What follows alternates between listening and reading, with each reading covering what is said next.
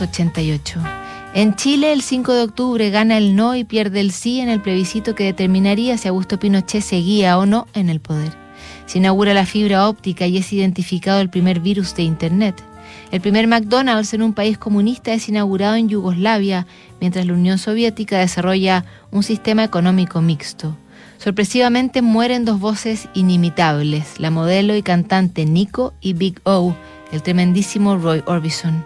Ese año el Premio Nobel de la Paz lo reciben los cascos azules, las Fuerzas de Paz de las Naciones Unidas. Más de 10 años antes, el magnífico director Martin Scorsese ha conocido a su héroe, el también director, aunque británico, Michael Powell, creador de películas icónicas como Las zapatillas rojas. Se escriben mucho, Marty le pide consejos, el británico generosa y desinteresadamente se los da.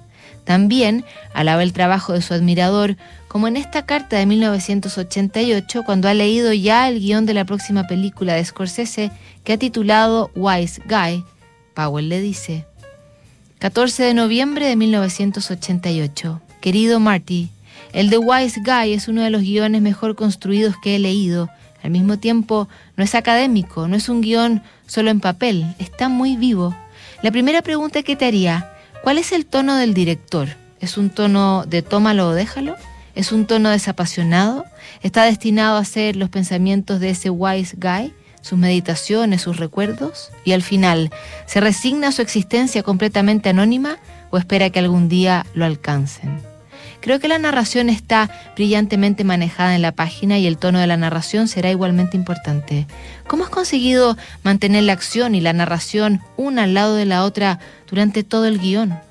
Es una obra de arte. Solo puedo compararlo con el guion de La Reina de África o el de Double Indemnity de Billy Wilder. Sí, es un poco larga, parece rondar los 100 minutos. Por cierto, las mujeres, cuando llegan, son muy buenas, pero me encantaría ver a una de las mujeres en la primera parte de la película como una niña o incluso una niña pequeña. Algunas de las mejores secuencias se encuentran en las primeras 20 páginas. ¿Cómo vas a manejar al joven? No hay muchos actores que puedan interpretar de 10 a 30 años. Querido Marty, es un guion impresionante y hará una película maravillosa y un documento social invaluable. Michael Powell.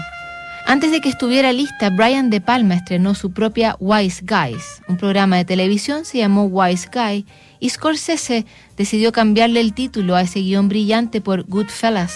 Y bueno, ya saben en qué se convirtió. Mañana revisamos la última carta de esta semana en Notables.